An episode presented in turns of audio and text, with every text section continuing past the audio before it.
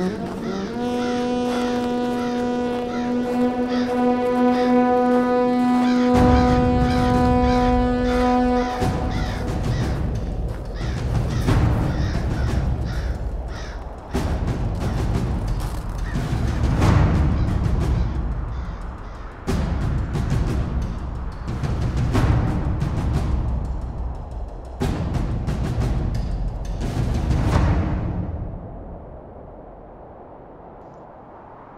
bien, bonsoir à tous et à toutes, et bienvenue dans cet épisode numéro 1 du Son du Mur, euh, où nous allons parler euh, des news concernant le Trône de Fer, euh, la série Game of Thrones, ainsi que les nouvelles concernant le forum. Euh, J'ai avec moi euh, mes intervenants habituels, Jean-Jean Bonsoir. et Nympha. Salut Donc, euh, on va déjà commencer vite fait par euh, parler de ce qui se passe au niveau du forum et du wiki. Nympha, tu veux en parler? Eh ben allons-y, parlons des choses qui fâchent. Comme vous l'avez remarqué, le site de la garde de nuit n'est toujours pas revenu en ligne, Euh, mais on y travaille toujours. Ne vous inquiétez pas, Ryusma est sur le coup. Euh, on, constru- on reconstruit le mur brique après brique.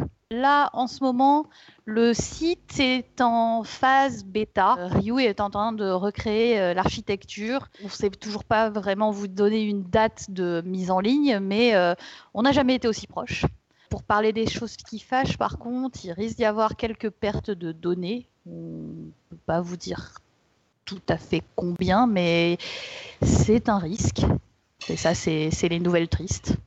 Mais si vous voulez des nouvelles plus sympas, on, a, on, on est toujours en ligne quand même sur Twitter, où Anaver euh, diffuse les news et la bonne parole de la garde de nuit euh, par pépiment. Et on est aussi euh, présent sur Facebook. On a un groupe, donc le groupe de la garde de nuit, qui est un groupe privé, donc il faut en demander l'accès. Là-dessus, il y a tout plein de news, notamment des news du forum. Donc euh, on vous tiendra informé de la remise à jour du site. Et vous inquiétez pas, on y travaille, on, on bosse, on bosse. hein. Oui, effectivement, le Facebook est un peu devenu notre, notre, notre abri pendant la, la tempête, on va dire. Suivez-nous euh, sur le Facebook euh, et sur le Twitter, comme le- comme l'indique Nympha. Pour continuer, je vais parler vite fait du programme de l'épisode. On va parler des news. Nous aurons une chronique d'un invité surprise. Nous aurons un débat sur un sujet. Sur un sujet surprise. Oui, sur un sujet surprise. Oui, j'aime beaucoup les surprises. Et, à la fin, on aura les recommandations, comme d'habitude. Alors, donc, on va parler d'une news euh, qui concerne toujours le forum, mais qui est vachement plus réjouissante. Euh, et en fait, elle concerne plus particulièrement un membre de notre forum, qui est DNDM. Le 25 mars va sortir euh, une anthologie de nouvelles dans laquelle se trouve une nouvelle qui a été écrite par lui. Alors pourquoi on en parle? C'est parce que cette nouvelle, elle a été euh, écrite, construite euh, dans le contexte du NaNoWriMo, qui est euh, un événement de novembre dernier auquel plusieurs de nos membres ont participé et, qui ont, et pour lesquels on a créé une sous-partie du forum exprès pour qu'ils puissent laisser voguer leur fibre artistique. Et donc de là, DNDM a soumis euh, une nouvelle qu'il a écrite à un concours de nouvelles euh, qui est le prix des 1000 saisons. En fait, le prix des 1000 saisons, c'est euh, un concours qui est organisé tous les ans par une maison d'édition du Grimoire. Ce prix euh, publie donc chaque année une anthologie de 20 nouvelles qui, tournent, qui sont des nouvelles autour de la lecture de l'imaginaire. Et en fait, le gagnant sera publié et euh, au- aura un petit prix euh, pour, euh, pour pouvoir soutenir son, projet d'écrivain. En plus de ça, donc, il y a aussi 20 illustrateurs qui participent et qui illustrent les 20 nouvelles. Ce qu'il y a de sympa, c'est qu'en plus, on peut voter pour notre nouvelle préférée. Donc, quand on achète le livre, on reçoit un petit code et on peut aller voter sur Internet pour notre nouvelle préférée. Nous, notre nouvelle préférée, ce sera celle de DNDM. Voilà, je vous le dis. Évidemment. Comment on se procure cette, euh, ce, ce recueil de nouvelles? Soit on va voir son libraire préféré, soit il y a une boutique en ligne des éditions du Grimoire, ou bien tout simplement on envoie un mail à DNDM. Alors pour ça, vous pourrez nous contacter, nous envoyer un petit message par Facebook notamment pour qu'on pour qu'on vous donne euh, l'adresse de DNDM parce que je vais pas vous la donner euh, ici ce soir en ligne. Euh, lui, c'est son option préférée en fait. il a il a vachement envie de papoter avec les gens qui ont envie de lire sa nouvelle. Donc du coup, n'hésitez pas à nous demander son adresse mail et à venir lui, lui commander directement la nouvelle, enfin le recueil de nouvelles, et, et à lui faire plein de compliments sur sa nouvelle parce qu'il les mérite. Ah bah oui, moi c'est ce que je vais faire. Je vais même demander une petite, une petite griffe sur mon, sur mon exemplaire, hein, parce que moi je veux, euh, je veux que ce soit signé, je veux que ce soit griffé. Bah ouais. Comment ça s'appelle? Ça s'appelle Tomber les voiles et ça coûte 25 euros. Voilà. Cool. Bien euh, joué des NDM. Hein. Et c'est une euh, super expérience, je pense. J'espère que d'autres membres de la garde de nuit pourront peut-être à terme la reproduire. Ça pourrait être cool.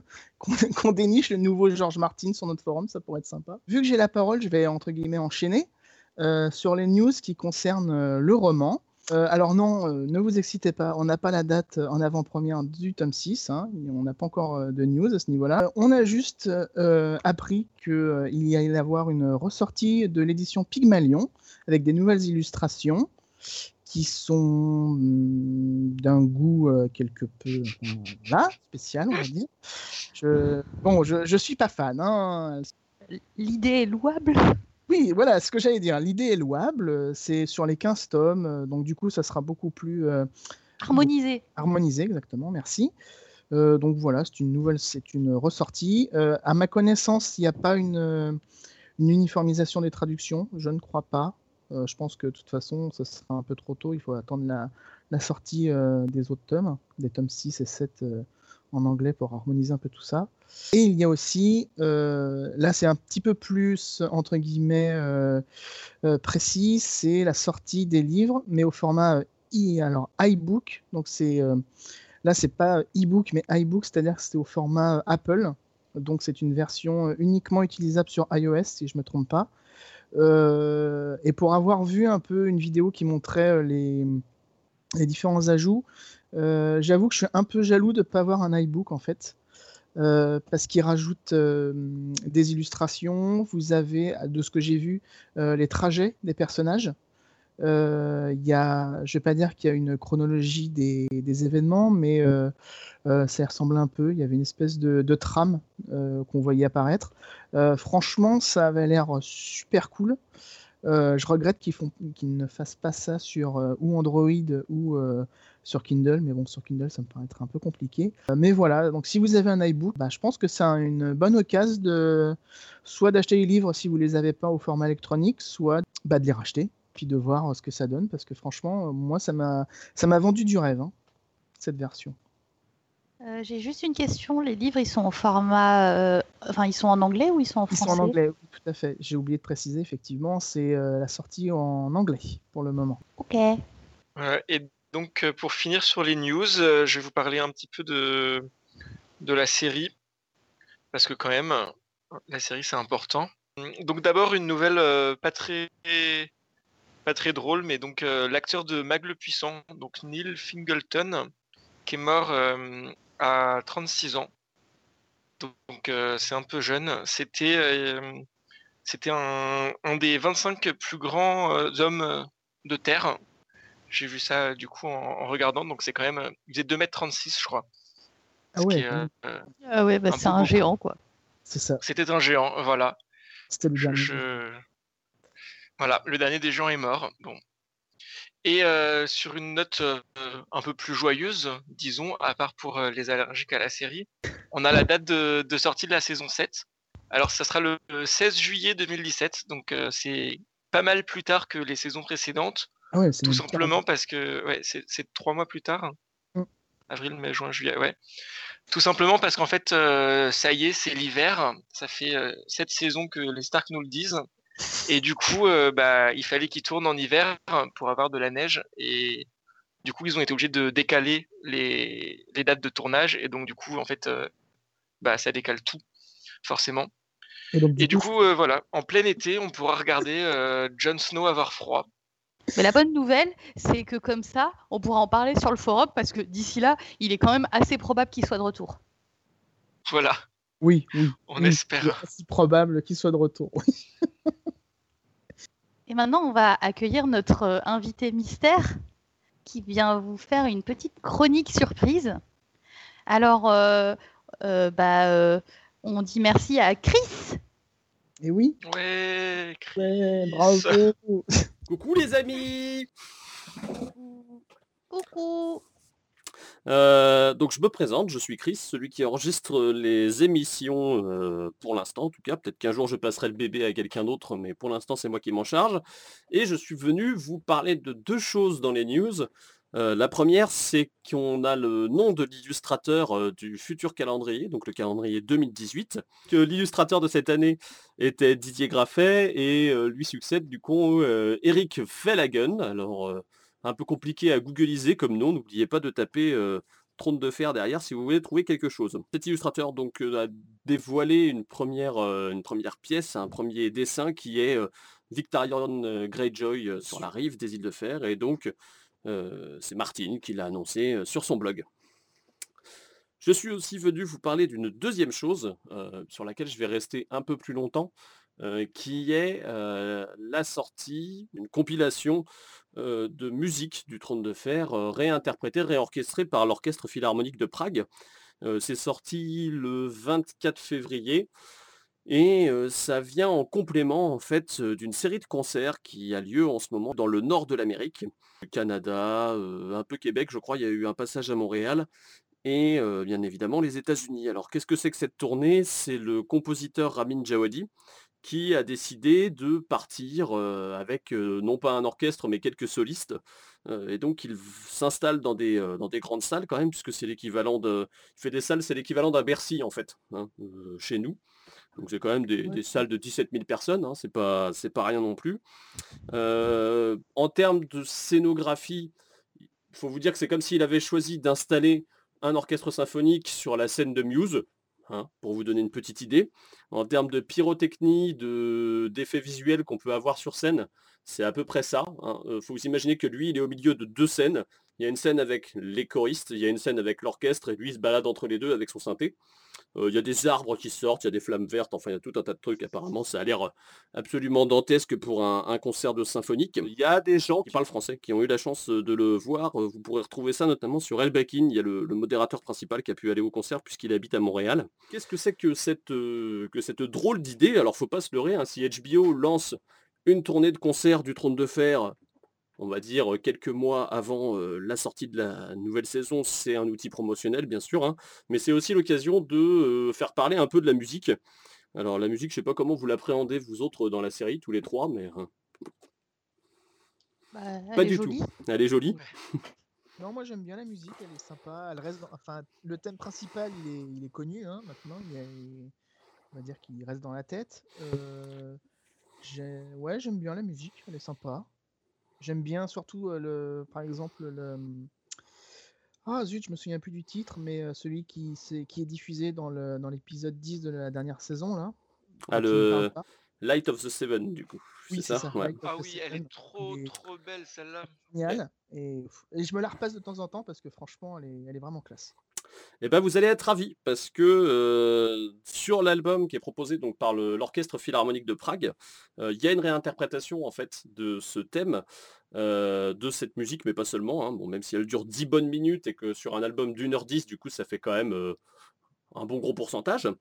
il se trouve que le choix de l'Orchestre Philharmonique de Prague, c'est donc de réorchestrer, de réinterpréter la musique de la série, ce qui est pas mal parce que c'est eux qui ont partiellement enregistré en fait les BO qu'on peut entendre dans la série. Il faut savoir qu'aujourd'hui, comme beaucoup de choses dans le cinéma et dans la télévision, on va avoir une partie du, bah, de, la production sonore, de la production musicale qui va être, j'ai pas le mot, qui va être exportée, qui va être sous-traitée en tout cas, mmh. dans les pays de l'Est. Donc ça fait partie de ces choses-là. Donc cet, orchestre de Prague a déjà participé, je vous disais partiellement, il y a un choix dans le mot, à l'enregistrement de la BO parce que Ramin Djawadi compose à 90% sur du synthé en fait. Donc ce que vous entendez, ce que vous entendez dans la série n'est pas complètement synthétique, mais il y en a quand même une partie, il y a certaines sonorités qu'il va aller chercher, qui va aller, qui, pour lesquelles il va utiliser son synthétiseur. Donc c'est pas un hasard puisque Djawadi, il fait partie de la grosse boîte de production de Hans Zimmer. Donc si vous connaissez, c'est le, grand monsieur du blockbuster hollywoodien. Hein. Euh, à qui on doit, bah, entre autres, bah, les Pierres des Caraïbes, les Inception, les Interstellar et tout ça. Donc lui, il bosse vraiment beaucoup, beaucoup, beaucoup, beaucoup, beaucoup sur du synthé. Hein. Et donc, il a donné ça à tous ses, euh, à tous ses, élèves, on pourrait dire, puisque Jawadi fait presque partie de ses élèves. Et euh, bah là, on a quelque chose d'assez agréable quand on écoute l'album, c'est que ça a quelque chose de plus organique, de plus naturel, presque que la BO qui est un peu hachée parfois euh, dans, mmh. son, dans son écriture, sachant qu'en plus, euh, c'est un peu une course contre la montre, hein, la façon dont ils enregistrent la bande originale, normalement. Euh, Jawadi compose les thèmes, en même temps le montage se fait, et donc pendant ce laps de temps, il faut essayer de combiner les deux, donc il n'a pas, toujours, pas toujours le temps de bien faire. Donc là, c'est l'orchestre qui joue en live, donc c'est-à-dire que tout est enregistré d'une traite. Hein, vous pourrez le voir, notamment le Light of the Seven, il y a une petite vidéo de, de l'orchestre qui est enregistrée en studio et qui s'est filmée, donc avec des webcams. Euh, et donc on assiste à quelque chose d'assez sympa. Euh, dans la réorchestration, on va retrouver des éléments que Jawadi n'utilise pas euh, dans son orchestre, c'est-à-dire principalement des flûtes. En fait, on n'en entend jamais quasiment dans la BO. Et tout ce qui est des sections cuivre, trompette, trombone, corps. Et ça donne une autre dimension à la musique. Donc si vous avez l'occasion, allez y jeter une oreille, c'est plutôt intéressant. Il y a des trucs qui font un peu vieillot même par moment, puisque à force d'utiliser parfois les clarinettes et la flûte, bah on a un peu l'impression d'entendre Conan le barbare. Donc c'est assez rigolo. Euh, il y a quelques titres comme ça qui sont plutôt marrants. Le début de euh, euh, Lannister Always Pays His Debts. J'ai un super accent anglais en plus. T'as vu ça? Donc le début de ce morceau-là, moi je trouve, alors il y en a qui sont pas d'accord, hein, Loops pour ne citer qu'elle. Le début de ce morceau ressemble un peu à un début de Miyazaki. Alors c'est un peu sur les, sur les 3-4 premières notes que ça va se jouer, mais il y a une certaine orchestration qui, ressemble un peu à d'autres choses, donc c'est assez intéressant. Euh, le seul reproche qu'on pourrait faire à cette compile, finalement, euh, c'est le choix des titres. Parce que autant euh, je trouve ça super intéressant qu'ils aient, qu'ils aient, réenregistré, qu'ils aient réarrangé des morceaux, Autant euh, on entend quasi exclusivement que ce qui tourne autour de Daenerys, euh, mmh. de euh, Jon Snow ou de, des Stark, et tout ce qui est un peu annexe comme certaines musiques utilisées pour les îles de fer ou même pour les Baratheons par exemple il y avait la musique d'entrée de Robert Baratheon qui était super intéressante même si ça remonte maintenant à 2011 et à l'épisode 1 de la série bah ils l'ont pas mise quoi. Ils ont fait le choix de pas mettre certains thèmes ce qui fait qu'on a l'impression de se taper un peu toujours la même chose tout au long du CD et notamment de se taper surtout les fins d'épisodes. Donc c'est à dire le moment où ça monte le moment où ça pète et puis générique quoi. Donc c'est un peu le défaut de l'enregistrement. Pour avoir une petite idée de quelque chose qui pourrait sembler un peu plus intéressant. Là par contre il faudra se tourner vers le Film Music Festival qui a lieu lui aussi en Europe de l'Est, qui a lieu à Cracovie et qui a lieu tous les ans là-bas. il y a eu un enregistrement de la musique de Game of Thrones en live là-bas. et en 13 minutes, ils arrivent à couvrir finalement beaucoup plus de thèmes et de choses intéressantes dans la musique que ce qui, est le cas finalement sur tout l'album enregistré par le Philharmonique de Prague. Donc bon, allez jeter une oreille, c'est toujours intéressant d'entendre la musique d'une autre façon et de l'entendre juste pour ce qu'elle est, sans le, par exemple, bah, le mixage sonore qui peut intervenir sur, sur la série. Voilà ce que je pouvais vous dire donc sur cet album et sur, euh, euh, sur ces titres. Très bien, bah merci Chris pour cette chronique sur la musique du trône de fer. Et maintenant, on va passer au débat. Mais avant ça, je vais juste faire une, petite mise au point à propos des spoilers. Donc en fait, pour les spoilers, on va faire comme sur le forum en fait. C'est-à-dire que tout ce qui est paru en français est susceptible d'être discuté. Donc voilà, on parlera pas des trucs qui sont sortis juste en anglais ce qui me va très bien parce que je les ai pas lus moi. Mais euh, tout ce qui est sorti en français, on peut en parler, c'est considéré comme euh, acquis. Éventuellement, euh, dans certains cas spéciaux, on peut avertir avant si on juge que, que c'est vraiment nécessaire, mais dans l'idée, c'est ça. Et du coup, le débat du jour, donc la petite surprise de Geoffrey, ça va être un débat sur la théorie qui dirait que Tyrion serait en fait un Targaryen. Donc voilà, peut-être qu'il y en a parmi vous qui nous écoutez, qui ont déjà entendu parler de cette théorie. dans l'idée, on va avoir Geoffrey qui va plutôt nous la défendre, nous expliquer les arguments pour, et Nympha qui va plutôt ne pas la défendre et nous expliquer les arguments contre. Et moi, je vais jouer un peu à l'arbitre parce que clairement, je ne suis pas au niveau nécessaire pour débattre là-dessus. Donc, je vais faire le rôle du, de l'arbitre slash spectateur. Si, je trouve qu'il y a besoin d'explications, j'interviendrai. Et donc, bah voilà, c'est à vous. alors en fait, Tyrion Targaryen, qu'est-ce que c'est? C'est une théorie selon laquelle eh bien, Tyrion ne serait pas le fils de Tywin, mais serait le fils d'Aerys Targaryen. après le viol par ce dernier de Johanna. Tyrion. Oui. J'interviens déjà. C'est forcément un viol dans la théorie. Il n'y a pas une potentialité dans la théorie que Johanna soit l'amante de Aerys. Il y a, oui, on peut, on, peut effectivement aussi partir sur cette possibilité, même si personnellement j'y crois pas du tout. disclaimer d'ailleurs, j'en profite. je ne crois pas du tout à la théorie, mais je joue à l'avocat du diable pour le, pour le bien-être de ce podcast. je tiens à le dire. Bravo Geoffrey, merci pour ton sacrifice. donc, donc voilà. Donc oui, il y a une possibilité aussi effectivement que, Johanna soit, consentante même si euh, quand on connaît un peu Aerys, on peut se demander euh, si euh, relation il y a eu, elle était vraiment consentante. je vais d'abord laisser la parole à, Nympha, à, l'accusation, on va dire, au procureur général. Maître, c'est à vous. Alors, que dire Bon, alors déjà, je, veux bien reconnaître à la théorie des euh, arguments factuels qui est que euh, techniquement, Georges Martin a effectivement semé des indices qui ne contredisent pas la théorie. En fait, pourquoi j'aime pas cette théorie? Bah, C'est parce que déjà, d'une certaine façon, ce qui m'embête, c'est que si Tyrion est un, Targaryen, c'est qu'il n'est pas le fils de Tywin. Et, euh, et ce que je trouve, ce que je trouverais très dommage, parce que euh, pour moi, euh, il y a une, facette hyper intéressante dans l'arc principal de Tyrion et de Tywin, c'est leur, relation, la, relation de, de Tyrion à son père, elle est assez, assez fascinante. Enfin, cette espèce d'Oedipe, cette, le, le fait qu'il est au final le fils de son père qui ressemble le plus à Tywin, celui qui a pris finalement euh, les, euh, le côté stratège de Tywin, c'est lui, celui qui est au final le plus capable de gouverner euh, Port-Réal, c'est lui. Et, en fait, cette relation hyper conflictuelle, mais en fait hyper miroir entre les deux, bah, je trouve que c'est quelque chose de, euh, passionnant dans, euh, dans, dans, les romans. Et du coup, je serais très, très, très déçue d'apprendre que finalement, Tyrion n'est pas le fils de Tywin. Et du coup, il y aurait un petit côté de tout ça pour ça qui serait, qui serait un peu triste.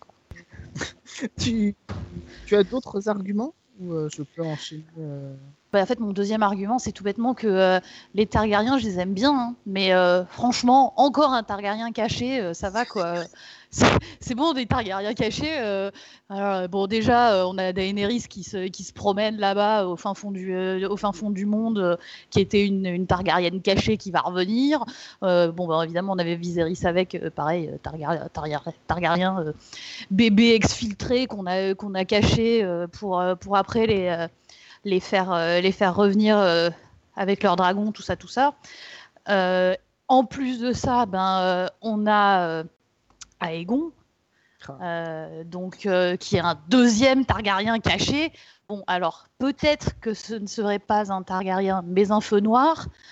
Et bon, euh, j'ai envie de dire rouge bonnet, noir bonnet, vous voyez. c'est bon, un feu noir, c'est presque un Targaryen, quoi. bref, et, et, si ça se trouve, c'est même pas un feu noir, c'est vraiment un vrai Targaryen. On n'en sait rien. Euh, ça, éventuellement, on en discutera à un autre, un autre moment. C'est une, théorie euh, qui est hyper intéressante, qui est pour le coup euh, vachement bien sourcée et que l'on pourrait trouver et que l'on pourra trouver quand le forum sera revenu sur le forum dans la partie théorie, théorie bien sourcée. Mmh. À l'inverse donc de la théorie sur Tyrion Targaryen qui, elle, bah, elle est nulle, alors du coup, on, va quand même pas la mettre en lumière, quoi. Oh là là. quelles insultes sont faites à cette formidable théorie, enfin, voyons. Alors. Je... Ça, t'y crois pas. Ah, mais non, c'est difficile, c'est affreux. Euh, donc, euh, moi, je pense que cette théorie est une théorie très intéressante parce que euh, déjà, elle montre à quel point Martine peut jouer avec ses lecteurs. Euh, parce qu'il a toujours dit que les trois, euh, les trois têtes du dragon n'étaient pas forcément des Targaryens. Et ben euh, là, techniquement, Tyrion, c'est pas un Targaryen, tu vois, c'est un Lannister. Il a du sang Targaryen, mais c'est un Lannister dans son. Dans ah ouais, tiens, d'ailleurs, au fait, dans les Targaryens cachés, j'ai oublié John. Mais oui, j'allais justement rebondir.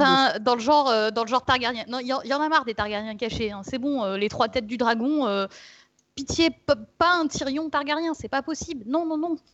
il y a un côté euh, trop facile, quoi. Objection, votre honneur. Je n'ai pas l'occasion de pouvoir euh, délaisser mes, arguments. Objection. Accordé, allez, ah. c'est bon. J'avais oublié que c'était moi l'arbitre. Eh oui Désolé. Euh, donc du coup, il y a, y, a, y a, ça, il y a ce côté, et puis aussi le côté un peu troll de Martine, puisque justement, comme tu le dis toi-même, il euh, n'y a rien dans les textes qui contredisent formellement la, possibilité. Et je pense que Martine s'amuse énormément à ce sujet. Ça le fait rire. Euh, sincèrement, je pense que ça le fait marrer de voir les gens en train de se de s'écharper entre guillemets sur cette théorie.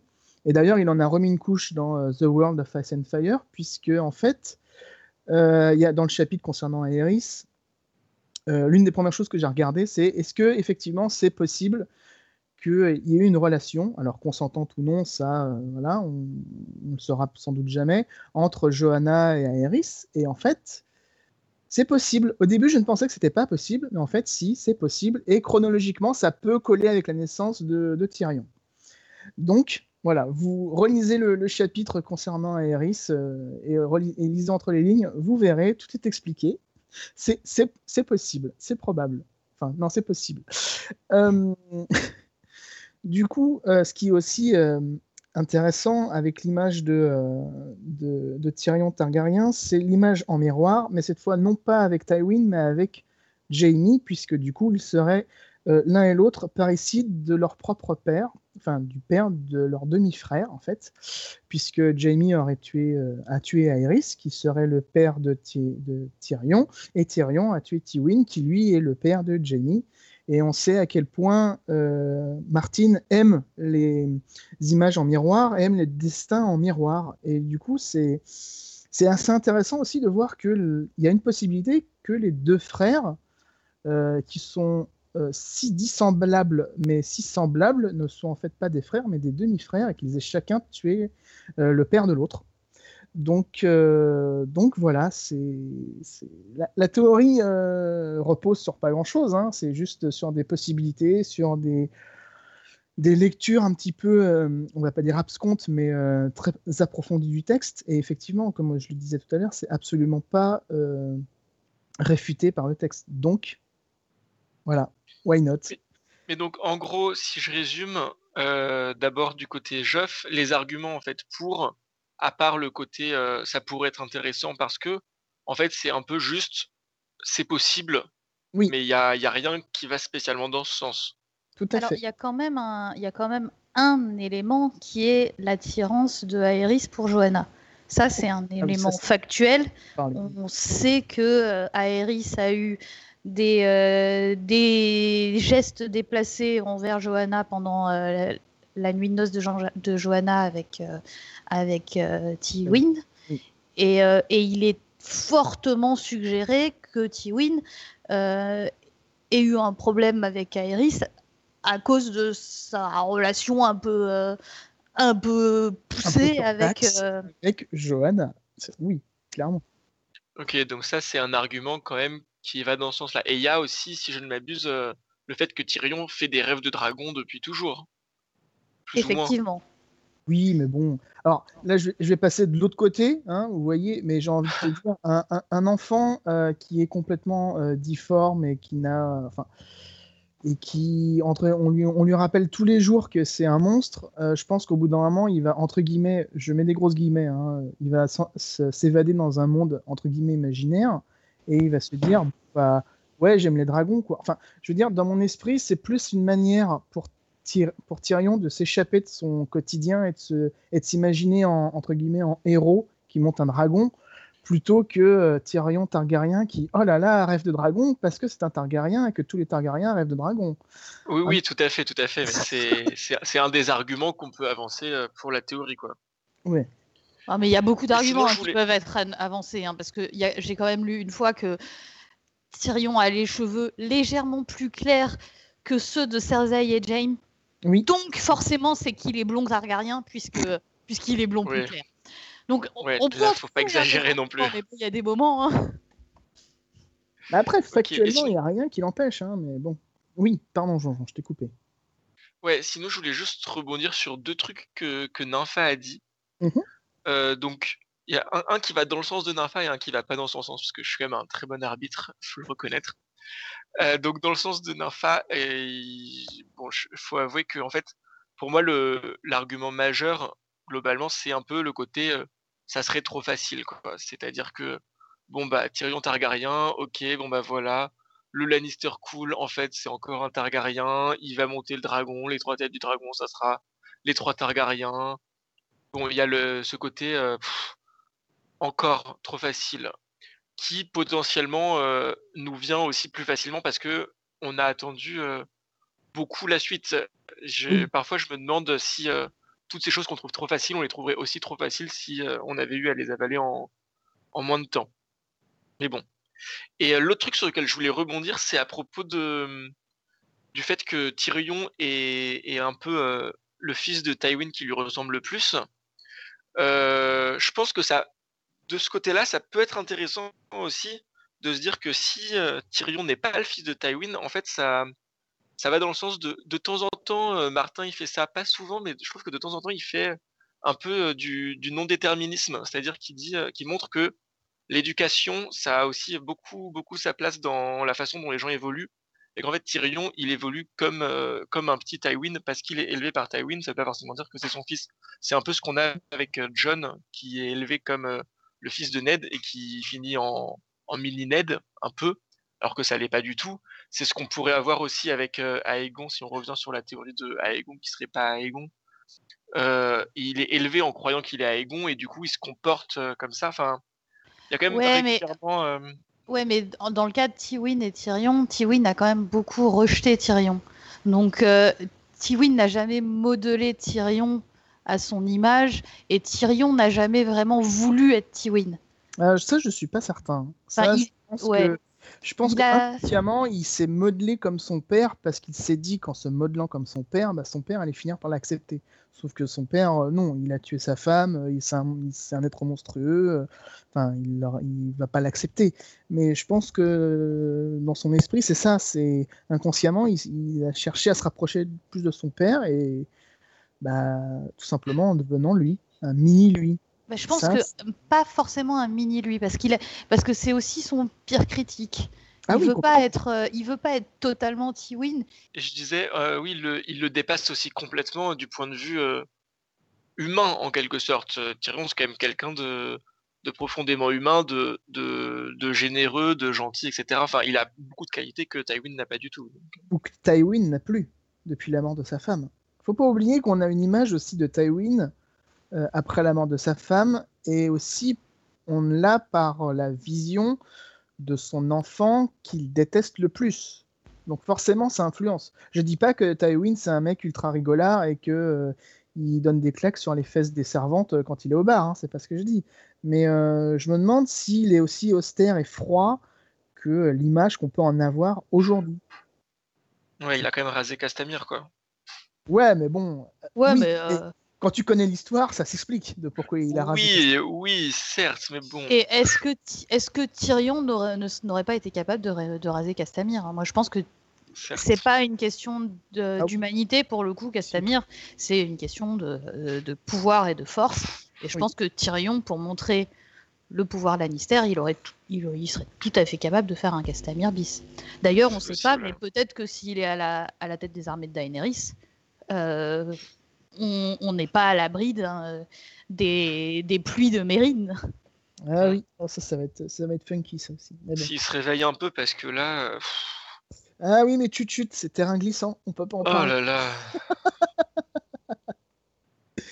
Ah, ça me démange tellement de faire un, un épisode spécial sur. Bon, bref, passons.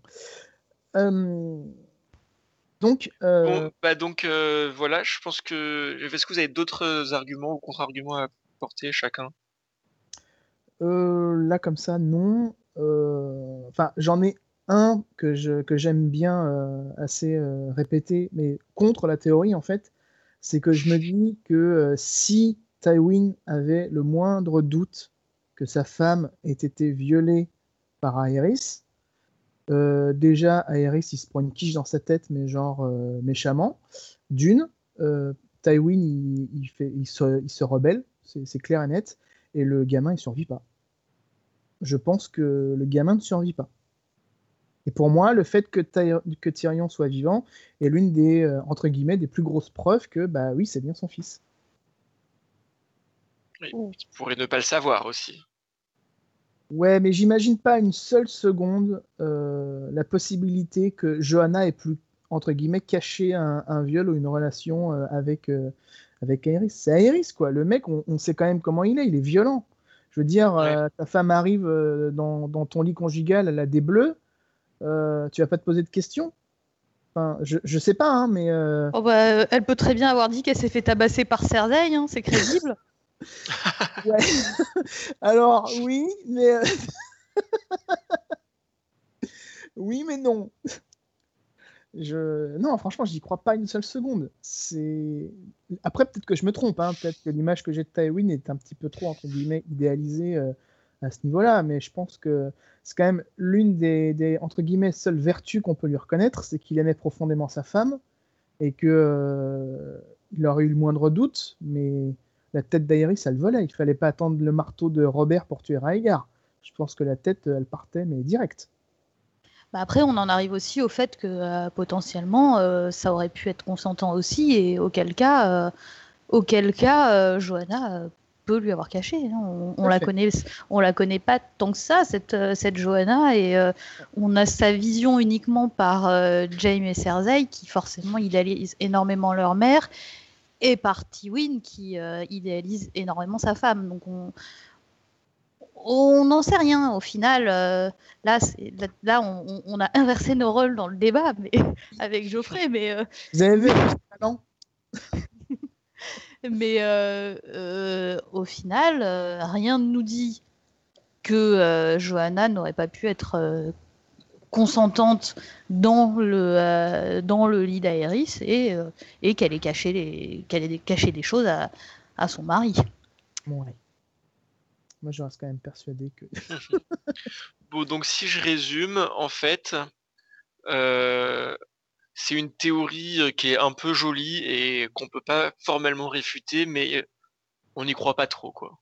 On n'y croit pas trop. Mais Martin aime bien jouer avec, donc on peut se dire aussi que, ouais, il va peut-être nous le sortir de derrière les fuegos et on va avoir un, je sais pas, un flashback. euh, Ah, en fait, c'était, c'était un Targaryen, un Tintin. Ah non, non, ce serait pas nul. Non, non, pas de Targaryen caché. Ah ouais, non, j'avoue, ça ferait beaucoup là. Très bien, bah, on va passer aux, aux recommandations du coup. Donc, euh, bah, Joff, on t'écoute. Eh bien, moi, en ce mois de mars, je vais faire une recommandation très originale puisque je vais recommander Zelda Breath of the Wild, le tout nouveau qui est sorti. Donc, il vient juste de sortir sur Switch et sur euh, Wii U. Donc, euh, je, je l'ai sur, sur Switch, là, je le, teste depuis qu'il est sorti euh, le, le 3 mars. Et franchement, c'est jouissif. Sincèrement, c'est génial. J'ai retrouvé mes. euh, franchement, euh, j'ai retrouvé l'ambiance que j'avais ressentie quand j'avais joué au premier Zelda en 88 sur NES. Euh, c'est vraiment incroyable ce qu'ils ont réussi à faire. Euh, pour faire vite fait le pitch, parce que je pense que entre guillemets tout le monde connaît, euh, Legend of Zelda, c'est vous êtes Link, vous êtes le héros et vous devez sauver la princesse dans le monde d'Hyrule. Voilà, c'est clair, net, simple, précis, il n'y a pas de fioriture. Sauf que là, il y a un petit twist à l'histoire, hein, il y a un petit retournement de situation. Link se réveille après 1000 ans de sommeil. Hyrule est complètement, entre guillemets, détruite apparemment, il y a eu une apocalypse. Euh, Ganon s'est emparé du, château et euh, vous devez évidemment aller sauver la princesse Zelda. Et le, monde est complètement ouvert, c'est-à-dire euh, imaginez un peu The Witcher 3, imaginez Far Cry, imaginez GTA, c'est-à-dire vous pouvez aller où vous voulez, quand vous voulez, de la manière dont vous voulez. Il y a énormément d'inventivité au niveau du gameplay, et ça j'insiste parce que Nintendo, alors au niveau technique, c'est nul à chier. Je vais être très franc, c'est un jeu de 2013, on va dire. Mais au niveau du gameplay, si vous aimez les jeux, si vous aimez jouer, c'est génial. Vous pouvez euh, résoudre des situations de 5 ou 6 manières différentes. Il y a des choses auxquelles vous n'avez pas pensé qui vont surgir devant vous et vous faites Ah, mais oui, en fait, c'est évident. Euh, un exemple très rapide j'ai par exemple une torche dans mon inventaire. Euh, dans cet épisode, on peut faire de la cuisine. Euh, j'approche d'un pommier, euh, ça m'emmerde de récupérer les pommes du pommier. Euh, j'approche la torche des pommes, les pommes cuisent et je récupère une pomme cuite tout de suite. Voilà, c'est aussi simple que ça, c'est débile, mais ça marche. C'est du gameplay entre guillemets émergent, c'est-à-dire si vous y pensez et si les programmeurs y ont a priori pensé, ça fonctionne. c'est vraiment génial. L'univers est immense. Euh, voilà, je sais pas quoi vous dire. Moi, j'ai pris une claque. Euh, là, j'y joue depuis euh, plus d'une semaine et franchement, j'ai pris une claque comme rarement. Et voilà, c'est franchement cool. juste petit bémol entre guillemets, si vous avez une Wii U, n'achetez pas une Switch pour ce jeu, ça sert à rien, sincèrement. Jouez-y sur Wii U si vous voulez, mais n'achetez pas la Switch pour ce jeu, ça sert à rien. si vous avez déjà la Wii ou la Wii U, voilà. Si vous avez, si vous avez zappé cette génération-là, c'est-à-dire la Wii, la Wii U, laissez-vous si vous voulez tenter euh, par la Switch. Moi, c'est ce que j'ai fait. Euh, mais sinon, ça sert à rien. Prenez-le sur Wii. Voilà, c'était ma reco. Bah, merci, Geoff. C'est vrai que ce jeu, j'en ai entendu parler beaucoup. J'ai lu pas mal d'articles dessus qui sont à peu près tous unanimes. Ah ouais, non, mais franchement, il est génial. Et ouais, ça me, ça me donne très très envie. J'adore Zelda en plus. Moi, j'ai juste un problème en général avec les, les, les, mondes trop ouverts, justement, parce que je trouve que c'est trop long et que comme j'ai pas le temps, à chaque fois, je me dis, oh, mais j'aurais jamais le temps de, de jouer à ce jeu parce qu'il y a trop de choses à faire. Mais dans l'idée, c'est, j'ai très très envie de me remettre à jouer aux jeux vidéo pour, euh, ça. En plus, ce qui est cool dans celui-là, c'est si tu as envie, tu commences le jeu. Bon, tu as un petit, une phase de tutoriel, hein, vite fait, mais tu peux aller à la fin de cette phase de tutoriel au dernier boss, tout de suite, à poil. Tu vas. Ouais. Voilà, Mon but, c'est pas de mourir non plus. Oui, voilà. moi, j'attends euh, énormément les speedrunners, c'est-à-dire les gens qui finissent les jeux le plus rapidement possible. J'attends de voir les, les, les, vidéos, ils le finissent en un quart d'heure. Ça, ça, va être oufissime.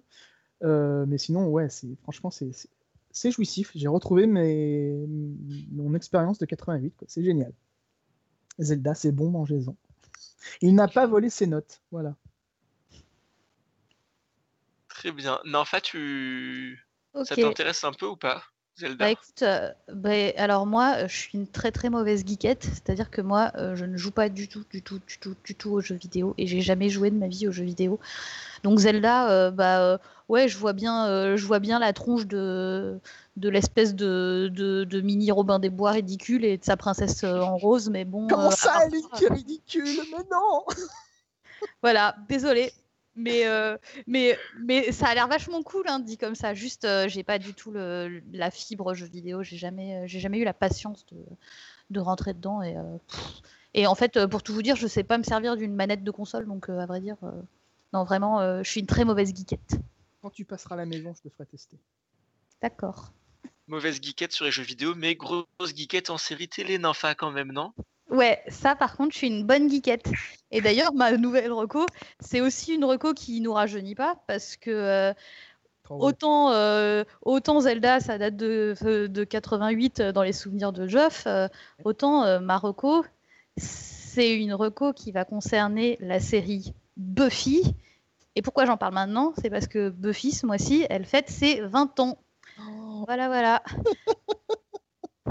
Et donc, ça ne nous rajeunit pas tout ça. Ah oui. Et donc, en 1997, et a débarqué sur les écrans de la W euh, Television une euh, tueuse de vampires euh, dans un lycée américain hyper typique, Buffy.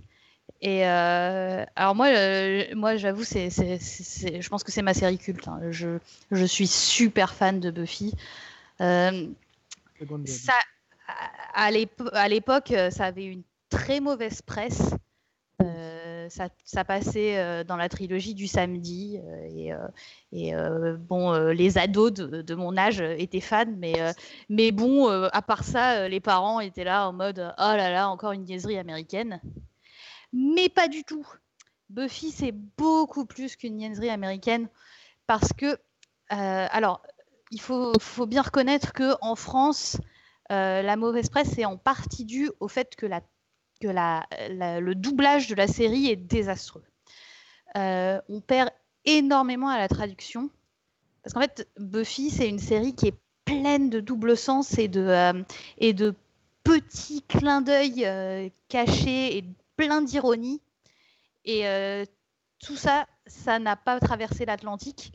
Malheureusement, dans la traduction française, on zappe toute une partie euh, de euh, tout- toute une partie profonde de, de- de- des personnages et c'est c'est du coup pas étonnant que euh, que les adultes à l'époque se soient dit non mais quelle niaiserie ce truc en regardant en regardant 4-5 images de la série. Mm. Mais Buffy c'est euh, une série qui euh, qui est super forte sur ses personnages. Les, euh, on n'a pas juste, euh, on n'a pas juste euh, le personnage de la tueuse qui est, le personnage d'une héroïne. On a toute une galerie de, euh, de personnages secondaires qui sont super attachants. On avait tous un petit chouchou et, et, et, ils ont tous des petites pointes d'humour, un petit, un caractère hyper, hyper reconnaissable et, on les suit en fait dans leur passage à l'âge adulte et, euh, et on est loin de juste une pauvre série sur euh, une, pauvre série sur des vampires et un euh, truc fantastique neuneux. On est sur une série qui, a beaucoup de niveaux de lecture et donc qui parle notamment bah, des, troubles qu'on a à, grandir, à voir à voir euh, son premier amour euh, se casser, à, à voir ses parents décédés, à voir. euh, Il y a voilà le, le- toute, toute la symbolique de, de, de grandir, elle, elle est contenue dans Buffy. Et, euh, et Buffy, c'est aussi une série hyper féministe, bien avant l'heure. Oh oui. Voilà. Buffy, Oh. euh, c'est un personnage de femme super forte. Euh, et il y en avait vraiment pas beaucoup à l'époque. Même aujourd'hui, il n'y en a pas des masses. Mais euh, Buffy, elle a ouvert la voie à des tas d'héroïnes. Et rien que pour ça, ben, on, on peut la remercier. Donc on remercie Joss, Whe- Joss Whedon, qui est euh, le créateur de Buffy, parce qu'il a fait un super méga trop bien boulot. Ah, c'est clair. Josh Whedon, Josh Whedon est mon dieu. hein. Ça, c'est. Ouais, aussi. Je l'aime, ouais, Joss Whedon. Et, et puis voilà, et puis bah, j'aime Buffy et j'aime euh, j'aime tous ses personnages. Et euh, j'aime aussi euh, les personnages de son spin-off Angel, qui, Ah, qui avait une. euh, Angel, en fait, c'est marrant parce que c'est une. c'est- On, ça a beau être un spin-off avec, un pers- avec des personnages qu'on connaissait super bien dans la série, la tonalité, elle est totalement différente. Elle est beaucoup plus sombre et adulte. Et, euh, et c'est un, un pendant de Buffy qui est, qui est aussi euh, jouissif à suivre. Et euh, regarder les deux à la fois, bah, c'est vraiment top. Et puis bon, bah, Buffy, euh, c'est aussi euh, le meilleur épisode de toute l'histoire de la série du monde entier. C'est Once More with Feelings, l'épisode musical Oh. que tous les ans je le réécoute et je connais toutes les chansons par cœur. Quoi. Voilà.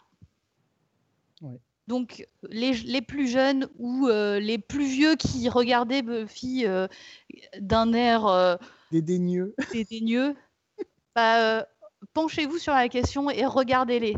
Au tout début, ça peut paraître kitsch, parce qu'il faut bien l'avouer, euh, la première saison, euh, il ne devait pas avoir beaucoup de moyens et, euh, et ça n'a pas forcément hyper bien vie- vieilli. mais on se laisse happer et, euh, et, et elle est géniale cette série. Bah merci Nympha, ouais. Je pense que je fais Ouais. effectivement partie des plus jeunes qui n'ont pas vu Buffy. Quoi? Mais oui, mais c'est vrai que j'en entends parler beaucoup. Bah là, en ce moment, avec les 20 ans, j'en ai encore beaucoup entendu parler. Et je me dis de plus en plus que c'est effectivement peut-être euh, quelque chose qu'il faudrait que je regarde, que je me fasse une rétrospective. euh, Mais t'adoreras en plus, tu Ah, verras. mais oui, en plus, te Il y a des chances en plus. Ah euh, oui. Ah Il va vraiment falloir que je me fasse ça. Mais bon, je suis en train de me faire une rétrospective Glee là déjà, donc on peut pas tout faire à la fois. Ouais, bah switch, de, passe de, de Glee à Buffy, c'est mieux. Ah, je J'ai valide. déjà vu Glee en plus. Voilà, En passe plus. En plus. Ok. Mais ma recommandation à moi, euh, ça va pas être Glee. Euh, ça va pas être un livre non plus parce que j'ai toujours pas fini Téméraire. Donc euh, voilà. Je vais vous parler d'un film qui est sorti euh, pas récemment, qui est euh, Gardien de la Galaxie. En fait, parce que euh, bah, il y a le 2 qui va sortir bientôt. J'ai vu la bande-annonce il y a une semaine. Et, et je me suis dit, oh là là, il était quand même vraiment bien ce film. Ah, mais oui, mais le premier était génial. Voilà, et pour tout vous dire, je vais le re-regarder ce soir, à peu près juste après le podcast. Donc, euh, je vous fais la recommandation sans l'avoir revu, donc de mémoire. Pour les gens qui connaissent ma mémoire, c'est pas gagné d'avance. Oui, Il va Euh, inventer plein de trucs géniaux. c'est ça. Mais, mais avant tout, en fait, pour, pour resituer Gardien de la Galaxie, j'aimerais re- repartir de, du moment où j'ai vu la bande-annonce du premier pour la première fois. Ah oui. En fait, quand j'ai vu cette bande-annonce, j'ai cru que c'était euh, une fake. C'était J'ai une vu la bande-annonce, je me suis dit, oh, il y a des gens qui ont fait une parodie de bande-annonce de blockbuster, euh, c'est assez drôle, hein Parce que clairement, cette bande-annonce, il y avait un raton laveur qui parlait, qui disait des jurons tout le temps et qui tirait au flingue. Il y avait un espèce d'arbre. Il y avait un espèce de gros loser beau gosse. Il y avait euh, des espèces de filles aliens de toutes les couleurs. Et euh, dans des vaisseaux spatiaux et tout, j'étais ah mais ils se sont donnés, c'est vraiment drôle, franchement. Qui a fait ça? Est-ce qu'ils ont fait d'autres parodies de bande-annonce? Et après, euh, j'ai vu que c'était Marvel en fait qui avait fait ça. Donc je me suis dit ok, faut que j'aille voir ce film. Et, euh, et j'ai eu ce à quoi je m'attendais globalement, hein, c'est-à-dire euh, un blockbuster quand même. hein. On a des héros gentils qui doivent sauver le monde contre les méchants, hein, en très résumé. Après, c'est un, Marvel, Ça, c'est un blockbuster Marvel, hein, faut pas oublier. C'est ça, c'est un blockbuster Marvel et il est vraiment, vraiment très drôle, complètement déjanté. Enfin, c'est la bande-annonce euh, un peu pendant tout le film. C'est n'importe quoi. Clairement, ce film, j'ai adoré. Voilà, il y a y a des moments drôles, il y a des moments euh, touchants et émouvants. Il y a euh, une histoire quand même à peu près intéressante. Euh, Des scènes d'action, des scènes de tension. Enfin, tout ce qu'on peut demander d'un blockbuster, avec en plus euh, un côté complètement décalé. En fait, comme j'ai l'impression que comme c'est un Marvel qui est un peu intégré dans, euh, dans les autres euh, Avengers, etc., mais de très très loin, complètement, complètement séparés malgré tout, j'ai l'impression que du coup, ils se sont complètement lâchés, ils se sont dit, mais ok, on s'en fout, on fait n'importe quoi, et qu'ils ont dû dire, genre, euh, à tout le monde, mais vous avez des idées? Quoi? Un arbre euh, qui, qui dit des trucs euh, vaguement qui marchent à deux à l'heure Ok, allez, on le met. Ça fait un peu Ent du Seigneur des Anneaux, mais c'est pas grave. Euh, le raton laveur, etc. Bon, après, voilà, c'est à peu près tout ce dont je me souviens. Mais, mais euh, voilà, c'est vraiment un, un blockbuster léger, très drôle. Je pense qu'il peut plaire même aux gens qui aiment pas trop les blockbusters, même s'il reprend euh, certains des codes quand même. Je sais pas si. Bon, Geoffrey, je pense que tu l'as aimé. Nympha, je sais pas si tu l'as vu. Ouais, je l'ai vu, je l'avais adoré aussi. Et puis en plus, je suis amoureuse de Chris Pratt depuis que je l'ai vu euh, dans Everwood et après je l'ai vu dans Parks and Rec, qui sont deux de mes séries euh, préférées aussi. Ouais. Alors voilà. Oh là là. Puis il a perdu. Parks 20 and Rec, kilos c'est trop bien. Parks and Rec et, et Ouais, mais arrête, the c'était trop drôle parce que du coup, ils l'ont ils l'ont mis en plein milieu de Parks and Rec parce que il, il- il tournait encore dans Parks and Rec à l'époque. Donc du coup, au moment où il a perdu ses kilos, c'était l'intersaison. Et donc, il revient dans la nouvelle saison et sa meuf qui lui dit mais euh, mais, mais qu'est-ce qui t'est arrivé euh, Mais t'es musclé maintenant, mon chéri. Voilà, c'était trop drôle. Bref. Bref, and Rec, c'est vachement bien aussi. Mais, euh, mais ouais, la- la- Les Gardiens de la Galaxie, il est super drôle. C'est vrai que c'est un film. Et en plus, la BO est géniale. La BO est Oui. géniale. Moi, euh, c'est- ouais. une des BO que j'écoute régulièrement pour me donner de la pêche. Quoi. Je- le matin, euh, j'ai- je suis au radar, euh, j'ai la flemme d'aller au bureau. hop, je me mets un petit coup de Gardien de la Galaxie. Ouais, c'est très, c'est très intéressant comme BO en plus, vu qu'il y a tout ce système de, de à peu près toute la BO qui est basée sur une, euh, une cassette audio qu'il a, qui date de, des années 90, euh, Non, c'est années 60, années 60, 70. années non? 60. oh, Bon, voilà, de il y a longtemps. De- Oui, c'est plus euh, années 60 d'ailleurs. ouais. Ça va, hein, euh, années 90, euh, il y a longtemps, il y a Non, longtemps. c'est vrai, que- c'est vrai que c'est pas du tout de la musique des années 90 en plus, donc euh, Mais non, tu dis des bêtises, Jean-Jean. ouais, je dis des bêtises, mais j'avais prévenu au début, donc c'est pas très grave. Donc voilà d'ailleurs, pour euh, ma le- recommandation.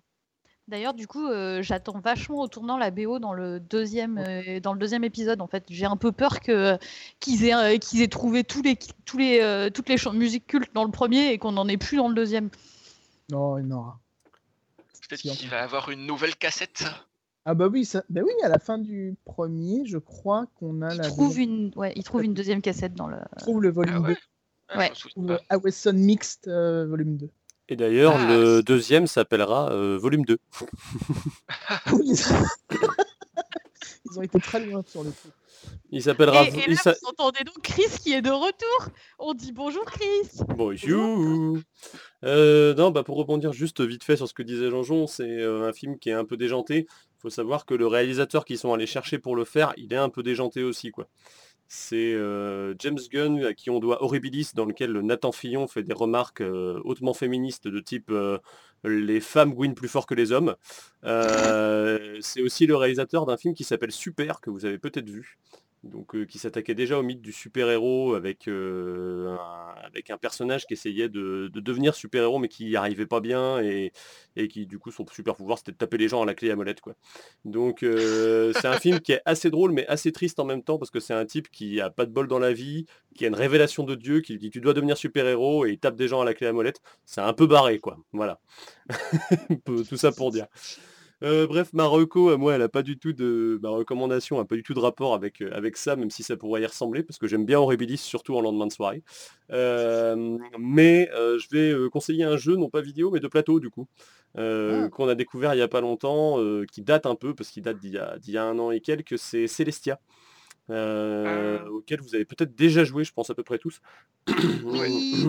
qui est un jeu où on est des petits, euh, des petits euh, explorateurs qui, qui allons partir sur des îles flottantes dans les airs. On pourrait penser même à Avatar dans ce cas-là. Et euh, on va essayer d'aller les explorer le plus loin possible. Donc le but c'est un jeu où on va miser un peu pour savoir si on continue l'aventure ou si on choisit de, de s'en aller. Et le but c'est d'amasser le plus de richesses et bien évidemment d'être le meilleur explorateur possible. Donc ça c'est un petit jeu de plateau sympa. Euh, Ce qu'il a comme avantage c'est que c'est un jeu où on est contre les autres, mais on leur remet pas trop plein la tronche, ce qui fait qu'on n'a pas d'impression désagréable à la fin, comme ça peut être le cas sur un jeu de plateau du trône de fer, par exemple.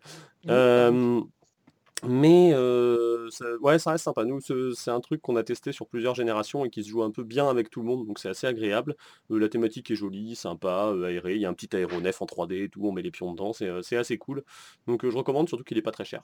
Donc ça vaut, ça vaut le coup. Et puisqu'on parle jeu de plateau, je vais rebondir sur une news qu'on a zappé, qui est euh, le Kickstarter qui se lancera en fin d'année d'un nouveau jeu sur le trône de fer, euh, qui est un jeu euh, Kmon. Alors je sais pas si on le dit vraiment comme ça dans le monde du jeu de plateau, euh, mais en gros c'est les, les- un des gros, euh, des gros financeurs de, jeux.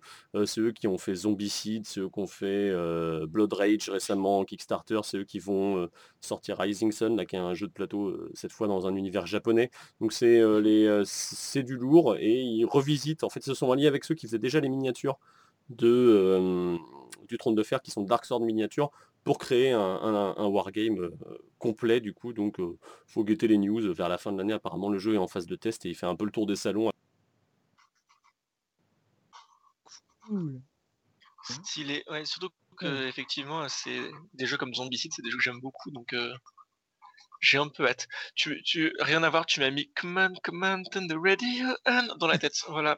Merci de nous avoir écoutés jusqu'au bout. C'est la fin de ce podcast euh, épisode 1, vu que ça devait être le 0 la dernière fois. L'épisode du printemps.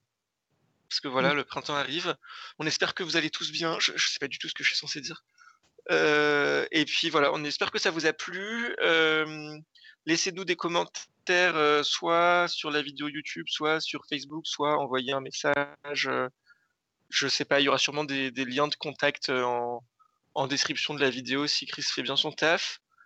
Voilà, n'hésitez pas à nous dire ce que vous en avez pensé. En tout cas, c'est important parce que comme ça, on peut améliorer ou garder pareil si vous trouvez que c'est parfait. Ça marche aussi. et puis voilà, je pense que c'est tout. Merci d'avoir écouté. On espère que ça vous a plu. like and subscribe. Non, on s'en fout de ça. Et, et, puis bah à dans trois mois pour le podcast d'été. Bah oui, on vous fait des bisous. Voilà. Passez un bon printemps. Oui, bon printemps.